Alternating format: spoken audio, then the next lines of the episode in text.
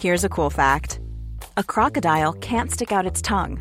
Another cool fact you can get short term health insurance for a month or just under a year in some states. United Healthcare short term insurance plans are designed for people who are between jobs, coming off their parents' plan, or turning a side hustle into a full time gig.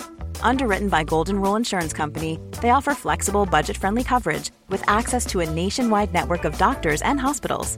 Get more cool facts about United Healthcare short term plans at uh1.com.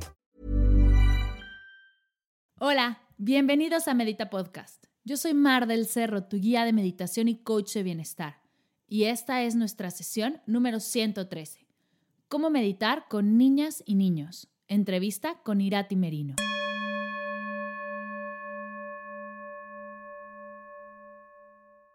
¿Sabías que este podcast es traído a ti semana a semana, de manera gratuita y abierta en todas las plataformas? Gracias a los cursos, talleres, retos y los álbumes de meditación que doy en línea? Si este podcast te gusta y te ha ayudado en algo, imagina todo lo que podríamos lograr trabajando mano a mano, meditando juntos, conectando con tu yo más auténtico, relajado y en paz. A partir de esta semana y toda la siguiente, podrás encontrar el curso de mindfulness, encontrando el placer en lo cotidiano, con un 50% de descuento. Lo único que tienes que hacer es agregar el cupón Yo me quedo en casa y aprovechar esta increíble promoción. Si quieres llevar la atención plena a tus días, incorporarla en tu rutina y en la de tus peques, no puedes perdértelo. Te invito a inscribirte. Hola, ¿cómo están? Yo te cuento que estoy bien, en casa, tranquila. Y claro, me llegan momentos en los que me siento un poco más estresada nerviosa, hasta ansiosa. Estamos viviendo una situación completamente nueva para todos nosotros, llena de incertidumbre y más estímulos de estrés y ansiedad que nunca. Te invito a regresar a tu práctica, a meditar todos los días. Tengo un montón de herramientas de meditación para ti. No dejes de ir a mis redes y enterarte de todo lo que estamos haciendo para que puedas escoger la que más va contigo y aprovechar. Estamos meditando todos los días a las 9 de la mañana Ciudad de México, 4 de la tarde España. Está Medita Podcast con más de 50 meditaciones guiadas y entrevistas con especialistas de bienestar. También tengo un webinar de mindfulness al que puedes inscribirte. Toda la información está en mis redes. Cursos, álbumes. Aprovecha todo este contenido y lleva toda esta paz a tu casa, que tanto la necesita. El día de hoy te tengo una entrevista fenomenal, uno de los temas que más me piden en Medita Podcast y al fin encontré al especialista ideal para poder profundizar en el tema que tanto me apasiona, la meditación con niños y niñas. Te cuento un poco acerca de Irati, mi entrevistada, que como yo estoy segura que la vas a amar. Irati es psicóloga infantil y guía de meditación para niños su trabajo está enfocado en dar pautas a los profesionales de la educación, así como a padres y madres, para que puedan introducir el mindfulness en la vida de los más jóvenes. Parte de su trabajo es presencial en las escuelas y otra es vía Instagram en su cuenta arroba meditación-irati, en donde da estrategias y recursos a todo aquel que lo necesite. Irati y yo somos compañeras de maestría. Las dos estamos estudiando el máster Remind en la Universidad de Barcelona. Y te prometo, cada vez que conversamos, es impresionante la cantidad de inspiración, de nuevas ideas, de creatividad. Me siento muy afortunada de haberme cruzado con esta brillante mujer y poderles compartir un poco de su increíble trabajo. Te dejo con nuestra charla, espero la disfrutes y recuerda, dejaré todos los medios de contacto de Irati en las notas de la sesión, así que tú ahora relájate y disfruta.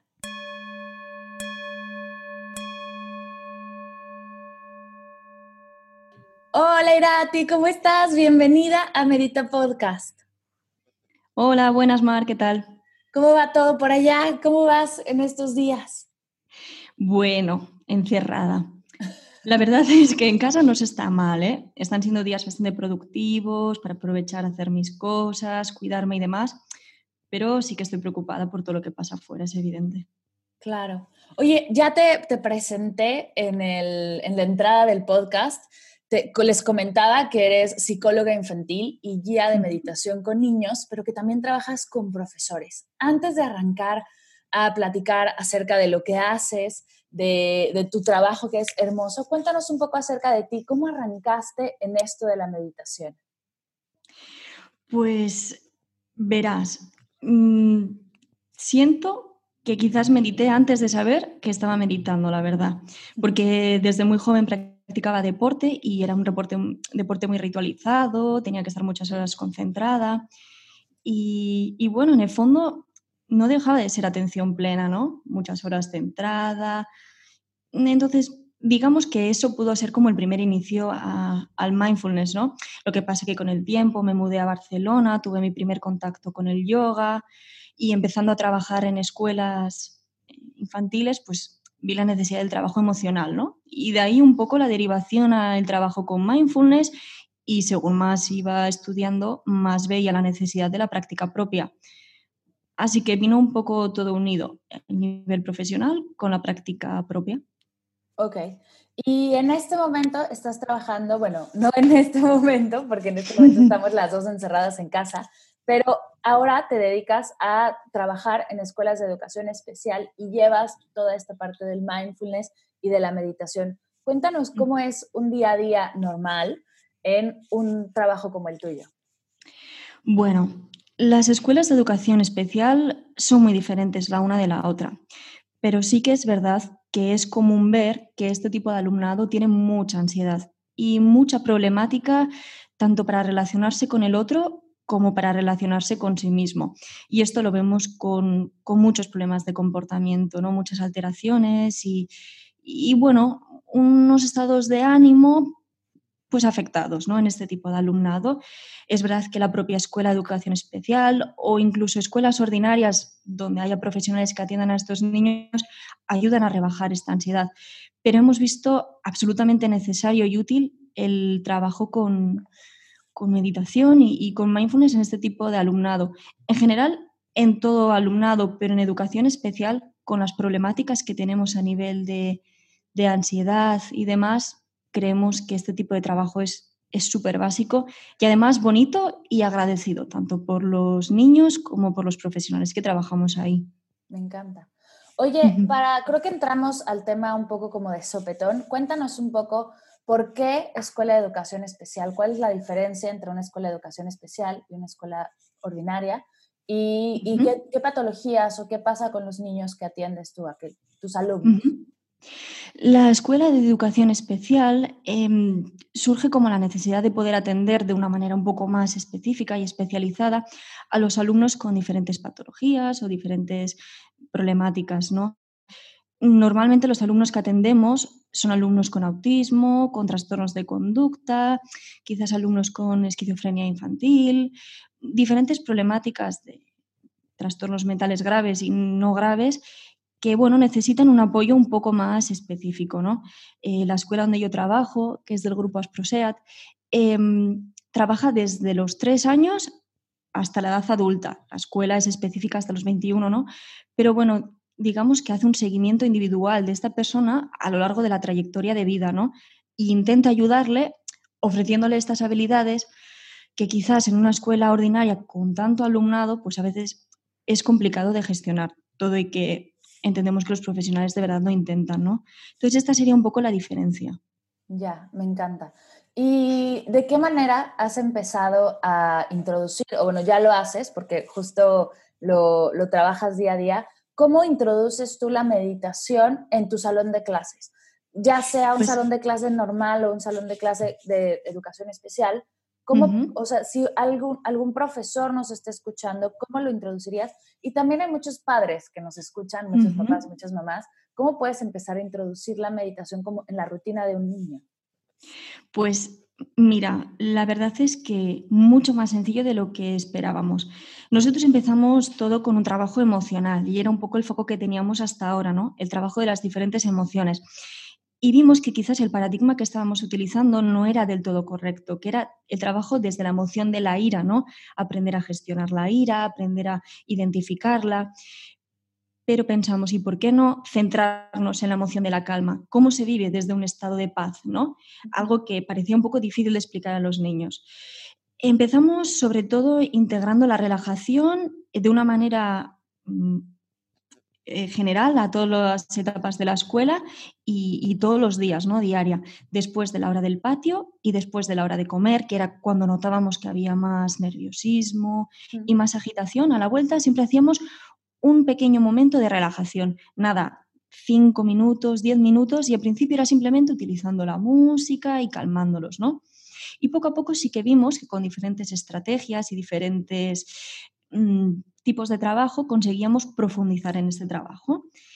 Utilizábamos el masaje, el trabajo en la respiración, las visualizaciones y dejamos de hacerlo solo después del patio a también introducirlo como una asignatura obligatoria. Es decir, ahora tenemos el trabajo emocional y específicamente el trabajo en mindfulness. En algún alumnado es eh, diario después del, del patio la asignatura de relax y también la asignatura de mindfulness, pero para todos siempre tenemos un pequeño ratito, ya sea 5 o 10 minutos. Y esto también se puede aplicar con facilidad en casa, es simplemente aplicar la rutina. Por ejemplo, poder tener 5 o 10 minutos con los niños antes de que se vayan a dormir. Nada, 5 minutos de respiraciones o 5 minutos de visualizaciones o incluso un pequeño masaje para que el niño pueda ir a la cama tranquilo y relajado puede ser una estrategia útil para utilizar diaria y que realmente a los niños les encanta mucho más de lo que nosotros pensamos. Me encanta. Y lo que dices hace, me hace mucho clic ahora que están los niños en casa, ¿no? El tema de las rutinas. Muchas madres están haciendo rutinas ya como del día a día. Justo veía el otro día una amiga que se llama Cici Garza, que hablaba de esto, que, que puso en la pared de GIS que tiene en su casa como de, de las 10 a las 11 desayunamos, de las 11 a las a la una hay juegos en el patio, de a esta, esta hora vamos a leer, ¿no? También haciendo más cortas las horas de pantalla, sí vamos a ver la tele, pero va a ser en la noche, va a ser una hora, todos en familia. Y a estas rutinas le puedes agregar 5 o 10 minutos, ¿no? Después de momentos como de mucha agitación o mucha actividad, agregar 5 o 10 minutos de relajación, ¿no? Lo que deseas me encanta con música, con masaje. ¿Cómo ¿Cómo puedes, o, si una mamá nunca, o un papá que nos está escuchando, nunca ha hecho una visualización o una relajación, ¿qué le dirías para empezar? ¿Cómo, cómo serían las, las primeras formas de acercarlo con los niños? Poniéndote como cómo empezaste tú, cómo fueron las primeras meditaciones que guiaste en tu clase. Pues mm, bueno, me encanta lo primero que dices de la rutina, creo que es súper necesaria para los niños eh, ellos no gestionan el tiempo como nosotros, con lo que poder nosotros ayudarles a pautarlo y a organizarlo y a ubicarse en espacio-tiempo es maravilloso. En este caso más en tiempo que en espacio, pero bueno. Y la introducción de la relajación en, casa me parecería una estrategia súper interesante y súper útil, ¿no? Em, si estamos hablando de tiempo pautado concreto y hacer meditaciones concretas, se puede empezar desde lo más sencillo, tumbarse, eh, una pequeña visualización corporal. Eh, seguro que en tu podcast o en tu página encontrarán muchos adultos, pues es simplemente adaptarlo, acortarlo en el tiempo y poder hacerlo de una manera mucho más comprensible para los niños, ¿no? En vez de quizás hacer una visualización, un body scan de todo el cuerpo, poder hacerlo de la cabeza, de los brazos, del pecho y de las piernas, ¿no? Algo concreto y tranquilo que no dure más de 3 a 5 minutos y ya está, ¿no? Y en realidad no son técnicas muy diferentes a las de los adultos, solo que sí que hay que adaptarlas a un lenguaje que ellos lo comprendan mejor, ¿no? Claro. De todas formas, dime, Mar. No, no, claro, claro, justo te iba a decir, o sea, no vas a decir, se relaja tu escápula. Pues Exacto. O tus isquiones. no lo entenderán, no lo entenderán. A ver qué relajan, vete tú a saber. Exacto. Mejor hacerlo como con un lenguaje más sencillo. Justo en Medita Podcast hay una meditación, hay un escaneo corporal para niños y algo que la verdad se me ocurrió así de la nada y me escriben que funciona muy bien es un comentario que hago durante la relajación que es, imagina que tus dedos de los pies son piezas de Lego y se van soltando Y eso hizo, hizo como mucho clic con la gente y me da mucha gracia porque simplemente lo pensé como algo para niños y es eso, es ver a qué están ellos expuestos día a día y de qué manera lo pueden entender más fácil. Sí, algo que sí que he notado que es sustancialmente diferente en los niños y que funciona muy bien es utilizar la fantasía en las visualizaciones, ¿no? Em, a un adulto nunca le dirías, o bueno, le podrías decir, pero quizás lo tomaría de una manera un poco más extraña, ¿no? una bola de color baja por tu cabeza y poco a poco se aposenta en tu pecho y entonces brilla. Un adulto quizás lo vive con cierta extrañez, ¿no? Para los niños les encanta, les encanta imaginarse que los árboles tienen vida, imaginarse que los animales les hablan. Es algo que les fascina y lo que más me gusta, me centro en visualizaciones porque es una de las cosas que, con las que más me divierto porque el feedback es momentáneo. Normalmente en la escuela lo hacemos en la mesa y los niños apoyan los brazos encima de la mesa y la cabeza eh, sobre los brazos, sentados en la silla. Y, les puedes ver un poco la cara y en la visualización puedes ir viendo cómo van sonriendo, cómo incluso si en la visualización están hablando con algún personaje, pueden agitar la cabeza como en respuesta a que están hablando con el personaje. La verdad es que es una pasada. Hay muchos libros al respecto ¿eh? que tienen visualizaciones para niños y si queréis ya os pasaré algunas porque realmente es algo que funciona increíblemente bien. Entonces, estamos hablando de ejercicios de relajación, de visualizaciones. Sé que tienes por ahí también más juegos. Hay uno que me encanta de respiración. Cuéntame acerca de los ejercicios de respiración que aplicas con tus alumnos los de respiración son súper divertidos. De hecho, hemos inventado un deporte en nuestro colegio, que es el sopling ball. Utilizamos cualquier cosa para poder tener conciencia respiratoria. Eh, por ejemplo, para poder tener conciencia de la respiración profunda, ponemos unas velas aproximadamente a un metro de distancia y toca soplarlas muy fuerte, con todo el aire que tenemos en los pulmones. Y sobre todo, como hemos visto que la competición entre ellos les cuesta mucho, pues trabajamos también, bueno, quién la sopla antes, eh, a qué distancia pueden llegar a soplar o no. Y lo importante no es tanto el ejercicio como la reflexión posterior que hay de él, ¿no? Oye, ¿cómo has tenido que soplar para poder apagar la vela? ¿Lo has hecho fuerte o no? Y por ejemplo, uno de los juegos que gusta mucho es coger un papel, un papel normal, si puede ser de color mejor, si no se puede hacer algunas marcas, y doblarlo hasta conseguir hacer una bolita. Y con la respiración ir soplando poquito a poquito la bola hasta tener que acercarla a una línea que está marcada en el suelo. Los concursantes, podéis hacerlo en casa también, empiezan desde la misma línea base y tenéis que soplar a ver quién se acerca más a la línea meta. Quien se acerque más y no la sobrepase, gana. Entonces, bueno, es muy divertido porque se pueden hacer diferentes circuitos y demás soplando. Y otra vez, lo importante es la reflexión. ¿Qué estamos haciendo aquí? Estoy controlando mi respiración. El, el sopling ball es como el fútbol también así, ¿no? Pues hay diferentes porterías, tú tienes que chutar tu pelotita para que entre entre diferentes pelotitas, puedes hacerlo de un soplo, puedes hacerlo de varios soplos, depende de lo que quieras trabajar, ¿no? Hay muchos ejercicios de respiración. Me encanta. A nosotros, por ejemplo, algo que nos sirve mucho es también la conciencia corporal. Como te explicaba antes, muchos de nuestros alumnos tienen problemáticas de conducta ¿no? y se ponen muy agresivos. Y algo con lo que trabajamos en meditación en la escuela es el trabajo corporal para tener conciencia de estos estados de, tensión y de destensión, ¿no? de cómo pueden relajar el cuerpo cuando se notan tensionados y, y cómo poder identificarlo. ¿no? Por ejemplo, un juego muy divertido es un juego en donde les hacemos saltar a lo loco, mucho, mucho, mucho, mucho, activando el cuerpo al máximo y luego comprobando cuánto tardan y qué estrategias utilizan para poder calmarse.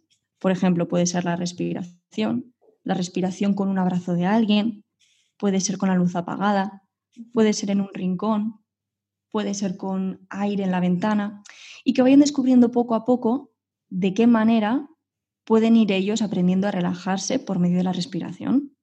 Ya. Y como cada uno es diferente, ¿no? Porque si tienes muchos niños, algunos será en el rincón, algunos será con el aire de la ventana y algunos será apagando la luz. Habrá, habrá niños que les guste con la luz prendida. Totalmente. Y eh, me encanta que, que, puedas darles como ese espacio y esa singularidad porque También pasa mucho en adultos que queremos que a todos nos funcione una sola meditación y eso nunca va a pasar. Y entonces pasa como, ¿qué pasa si a mí no me gustan los mantras? ¿Estoy mal? ¿No? Y, y, obviamente no estás mal tú, simplemente no hace clic contigo esa meditación y puedes hacer otra. ¿Esto cómo lo manejas con niños? ¿Cómo llevas el, igual y este ejercicio le gustó a unos, pero no funcionó con otros? ¿Cómo logras hacer que la dinámica sea un poquito más flexible? Y me imagino, por ejemplo, a una mamá en casa ahorita que tiene dos o tres niños, ¿cómo puede hacerle para si, un, si, por ejemplo, tiene un niño que es muy visual y la visualización le va muy bien, pero otro que para nada? ¿Cómo puede irlo adaptando qué herramientas usas tú para ¿no? integrar a todos los niños? No, súper buena cuestión porque es, es realmente así, ¿no? Hay que flexibilizar, por ejemplo, no a todos los niños les gusta cerrar los ojos en la relajación y esto hemos visto que es algo que muchos profesionales imponen, ¿no? Bueno, pues que la relajación es con los ojos cerrados, ya, pero es que hay muchos niños que no lo quieren cerrar. ¿Y entonces qué? Bueno, pues entonces es adaptarse.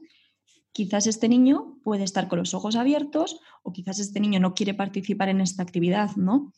Lo que sí que siempre intentamos, exacto, es que puedan mantenerse en el lugar. Le puedes decir, mira, esto puede no encajar contigo, tú quizás prefieres ejercicios mucho más activos o tú prefieres esto o lo otro. Bueno, como el resto de los compañeros sí que lo quieren hacer y sí que lo quieren disfrutar, pues te invito a que estés aquí tranquilo y nos ponemos en la postura que te comentaba antes, con los brazos cruzados y la cabeza agacha, para intentar así, bueno, como mínimo aprender a trabajar la espera, la frustración y muchas veces simplemente con un tono de voz monótono y tranquilo que pueda tener el profesional, estos niños que no están directamente participando en la actividad también pueden ir calmándose. Claro.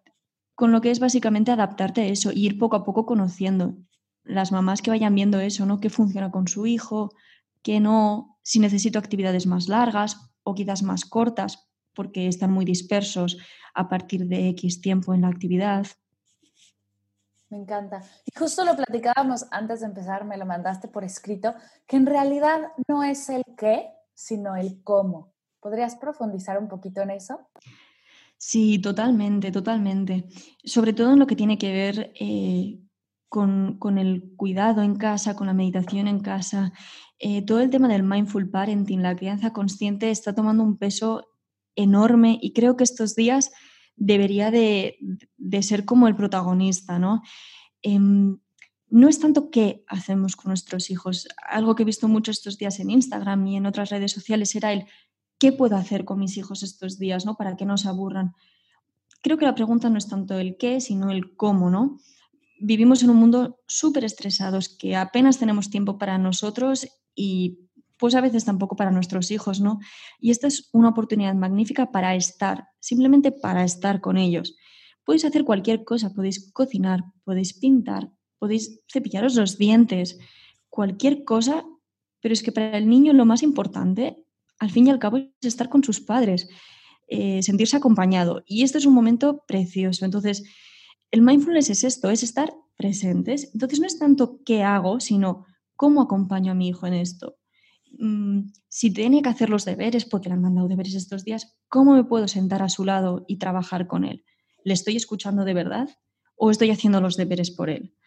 Mm, cuando hacemos relajación, ¿simplemente le marco la pauta que me han aconsejado seguir o estoy relajándome y disfrutando y viendo lo que está pasando? A eso me refería con el, con el cómo hacerlo, ¿no? Hacerlo desde la presencia, desde el estar por tu hijo y aprovechar este momento de, tener que estar para definitivamente estar. Claro. Un ejemplo que tiene un poco que ver, algo que nos tocó ahora ver en clase, en, una, en la clase de MBCT que me encantó y la de MBCR, nos, el, el, profesor nos dijo que mientras tú guiabas una meditación como guía, tenías también que hacerla.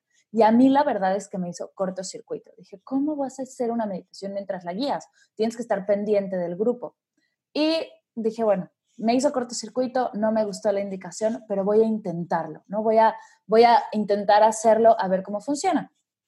Y en una clase presencial que di, eh, mientras estaba guiando una meditación, hice definitivamente no exactamente lo que iba diciendo, sin embargo sí iba adoptando las posturas de la sesión. Yo antes meditaba, o sea, guiaba la meditación sentada en mi zafu y todos los demás se sentaban, se, se, tumbaban, hacían sabásana, ¿no? O sea, como yo, pero yo siempre sentada.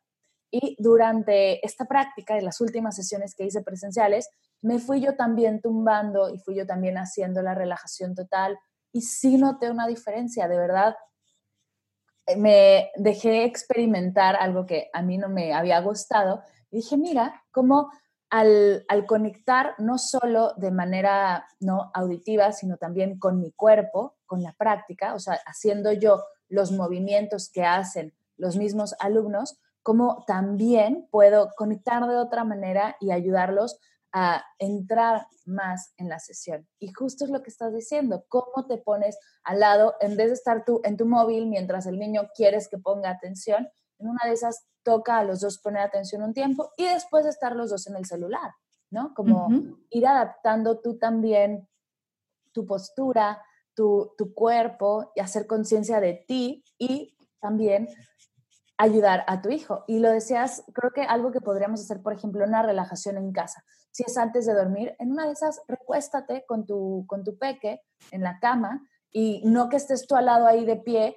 imponiendo esta, esta sesión con tu hijo, sino acostados los dos en cama, haciendo la, relajación juntos. En una de esas te quedas dormido con él, en una de esas puedes escaparte a, a tu cama después.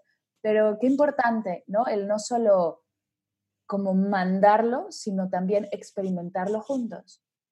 Sí, sí, totalmente. Es, e, es lo que tú dices, ¿no? El estar ahí, el estar al lado y ser este acompañante para tu hijo, ¿no? Cualquier pequeña actividad, eh, yo qué sé, las cremas que te eches a las mañanas, o pues hazlo con él o con ella. Jugada, yo qué sé, echaros los tónicos, las cremas, todo, este autocuidado, este momento que tú tienes para ti, poder compartirlo también con tu hijo.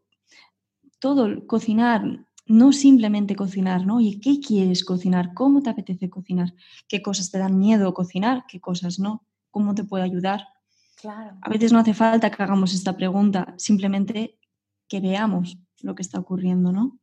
Claro, claro. Lo decías justo en las, los ejemplos que me mandaste en, por correo, el hacer un spa en casa. Ay, total. ¿No? Que tanto nos gusta a nosotras ponernos cremas y untarnos y que huela rico. ¿Y, y por qué no hacerlo? O sea, si ya lo hacemos y nos gusta vivirlo, introducir a los peques en esto y hacer una sesión de cremas y de masajes y que, el, y que tus hijos te den masaje a ti Igual y no es lo más profesional ni lo más relajante, pero poco a poco, y tú a ellos, ¿no? Y se puede hacer un spa familiar un día, y entonces entras en, otra dinámica de, de, no solo vamos a meditar y después hacemos todo lo demás, sino hacer todo un día o todo unas, unas horas ¿no? de esta actividad de relajación. y entonces ya lo introduces como un juego, como una actividad cotidiana y no como algo que se tiene que hacer. Mar, esto que decías me ha hecho pensar mucho en, una cosa que nos pasó en el colegio, que tenía que ver con, los masajes. Eh, durante mucho tiempo practicamos que los compañeros, bueno, primero que trabajan en el automasaje y luego que compañeros les dieran masaje. Y un día, por parte natural de un niño, surgió, oye, ¿y si os damos un masaje a los profesionales? Algo muy sencillo, con unas pelotas en la espalda y demás. pues vamos a probarlo.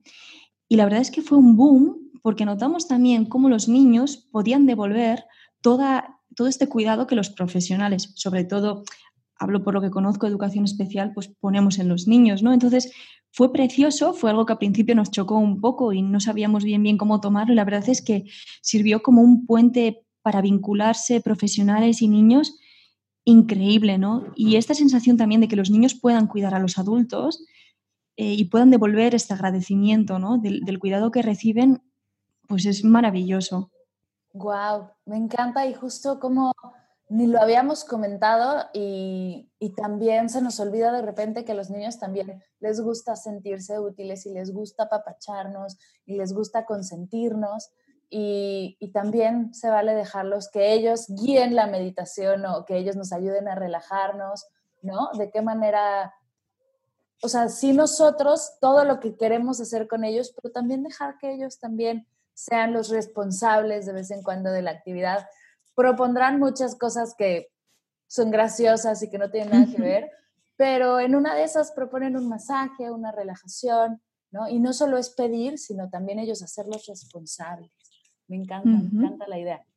¿Cómo fue esta, o sea, esta, este ejercicio? ¿Lo siguen haciendo? ¿Hacen como algún cuidado especial? ¿Como que los niños atiendan a los profes de alguna manera?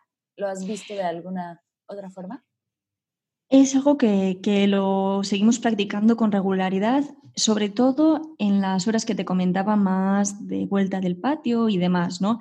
Que son horas que centramos, como son muy cortitas, Mm, pueden ser como 10 minutos máximo para, digamos, volver a la calma después del patio.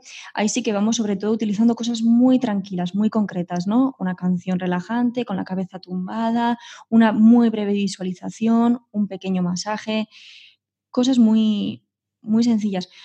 Estoy hablando de alumnos hasta, hasta edades grandes, ¿eh? adolescentes también, que pensamos que quizás no aceptarían bien todo este contacto más físico, todo este tema de relajación y nos hemos sorprendido mucho.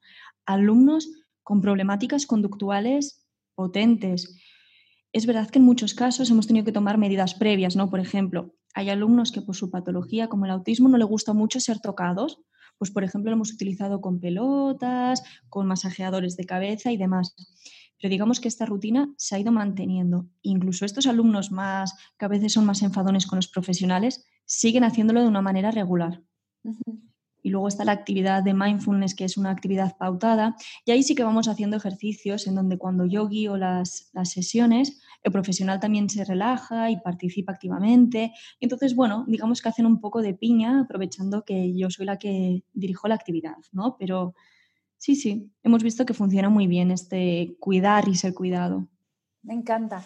Oye, y bueno, ahora no estamos en clase, ahora que se suspendieron clase y que los niños se fueron a, a sus casas y tú estás en tu casa, tienes, estás compartiendo un montón de herramientas, de libros, de de tips para llevar la meditación a, la casa, ¿no? a la rutina de los niños, para que los padres tengan estas herramientas, las madres tengan estas herramientas a través de Instagram. Cuéntame un poco más acerca de este proyecto. Pues sí, la verdad es que todo empezó algo así como hace un año. Eh, el Instagram es meditación rayita irati y bueno, empecé un poco compartiendo mis inquietudes en relación al tema del mindfulness, un poco el trabajo que hacíamos en la escuela y demás. Y la verdad es que ha tenido muy buena respuesta por parte de la gente que lo sigue.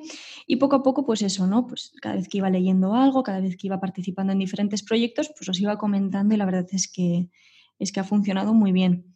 Así que estoy muy contenta y creo que puede ser una estrategia muy útil para estos días, sobre todo para tener diferentes ideas, posibles lecturas y demás. Y que nada, que si alguien tiene alguna consulta, algún tema, también es un buen canal para poder comunicar y que yo estaré encantada de poder ayudar a quien sea.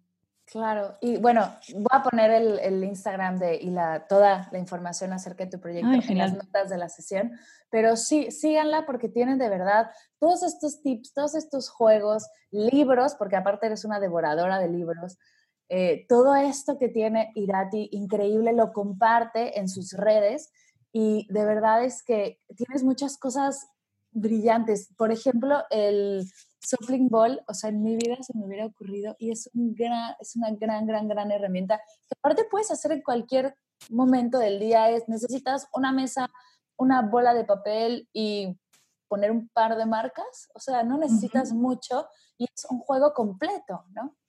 Sí, y además te ayuda a trabajar la respiración, o sea, es brillante. Y es muy divertido. Yo creo que lo importante o el mensaje que me gustaría transmitir es que no hacen falta grandes cosas para trabajar la respiración, la atención, el trabajo corporal. El 80% de las cosas que hago se me ocurren ah, de la nada, digamos, utilizando simples cosas que podemos encontrar en el entorno, no, son grandes preparados, ¿no? El Soplin Ball vino a raíz de un día donde estaban muy agitados y trabajamos eso, pues aprender a controlar un poco la respiración, ¿no?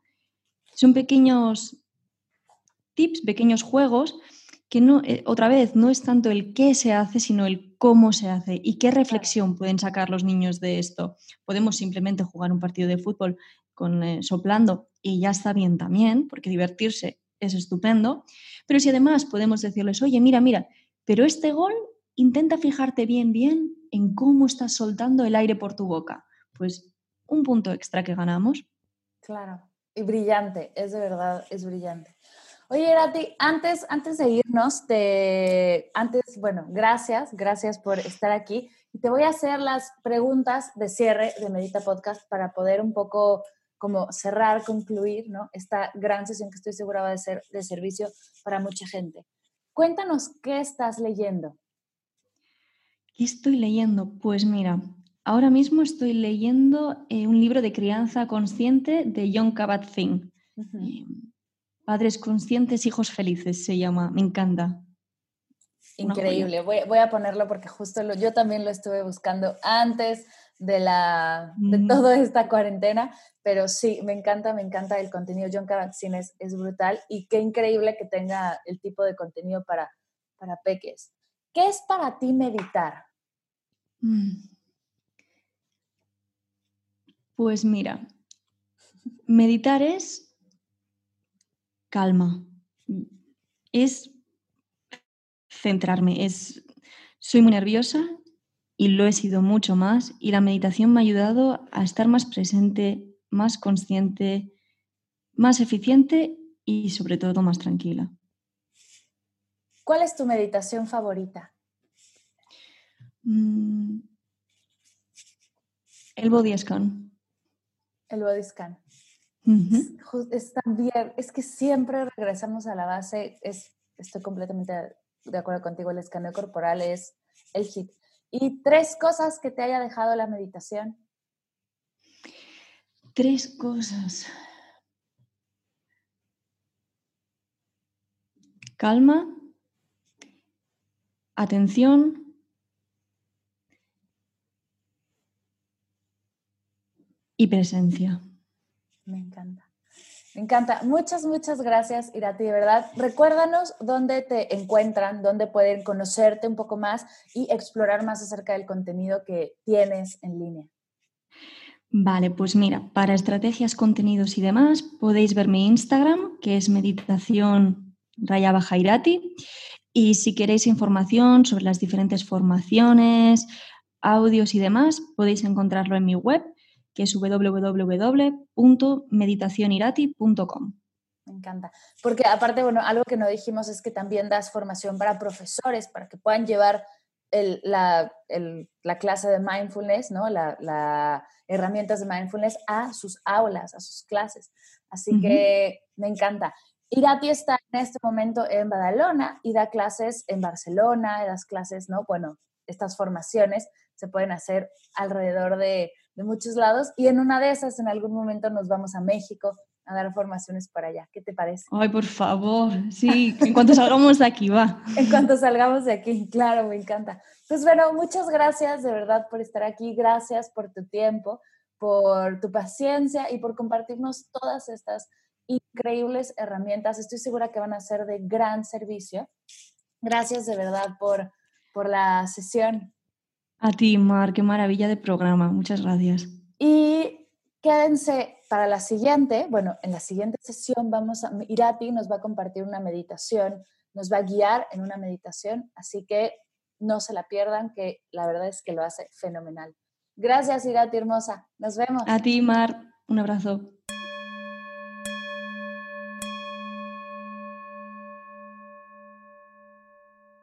Gracias querida amiga por esta increíble sesión.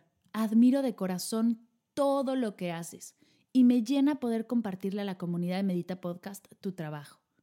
Irati nos ha regalado una sesión de meditación para niños que podrás escuchar en el siguiente Medita Podcast, así que no te lo pierdas.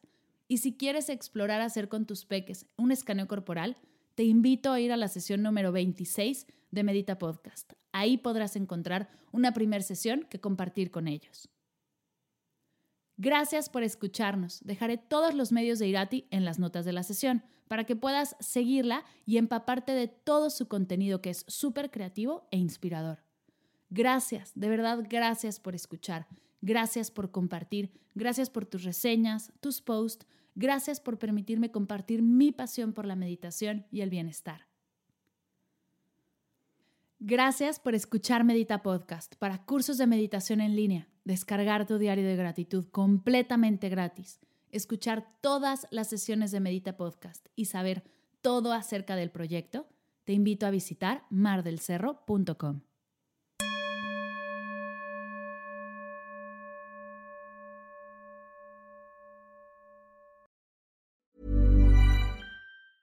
Ever catch yourself eating the same flavorless dinner three days in a row?